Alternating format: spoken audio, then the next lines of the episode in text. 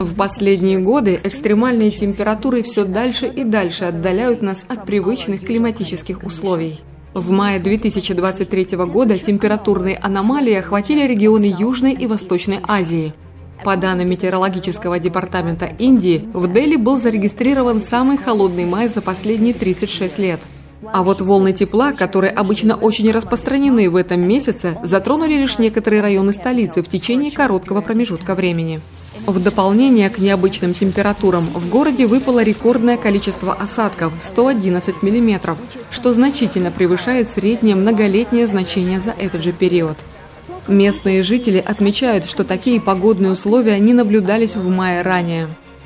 В Китае последний весенний месяц также преподнес неприятные сюрпризы жителям многих регионов страны.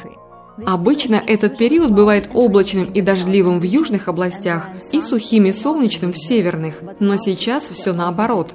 И такую ситуацию с погодой называют крайне ненормальной. Так, в более чем 60 городах и уездах южной провинции Гуандун были побиты местные рекорды самой высокой температуры в истории мая.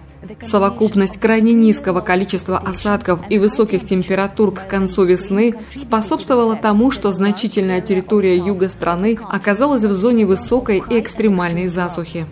А в Японии прошедшая весна стала самой теплой с момента начала ведения климатической статистики в стране. По данным японского метеорологического агентства, средняя температура с марта по май была на более чем полтора градуса Цельсия выше, чем в среднем за тот же трехмесячный период за последние 30 лет. Не обошли экстремальные температуры и южное полушарие. Необычный холод охватил Австралию в мае. Более 100 метеостанций сообщили о рекордно низких показателях. Местные СМИ писали о том, что климат значительно отклонился от нормы.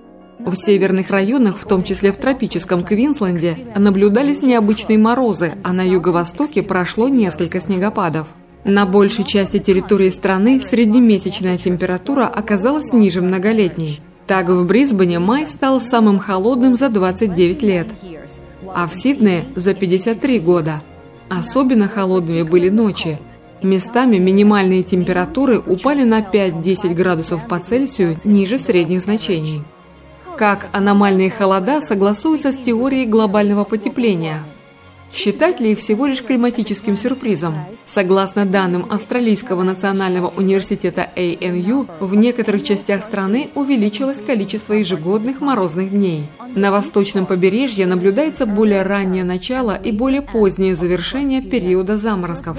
Ущерб от морозов ежегодно обходится австралийской зерновой промышленности не менее чем 400 миллионов долларов. Но дело не только в материальном ущербе. Достоверные сведения об изменении климата климата нужны как фермерам, инвесторам, так и всем людям, поскольку от них напрямую зависят наши жизни и будущее планеты.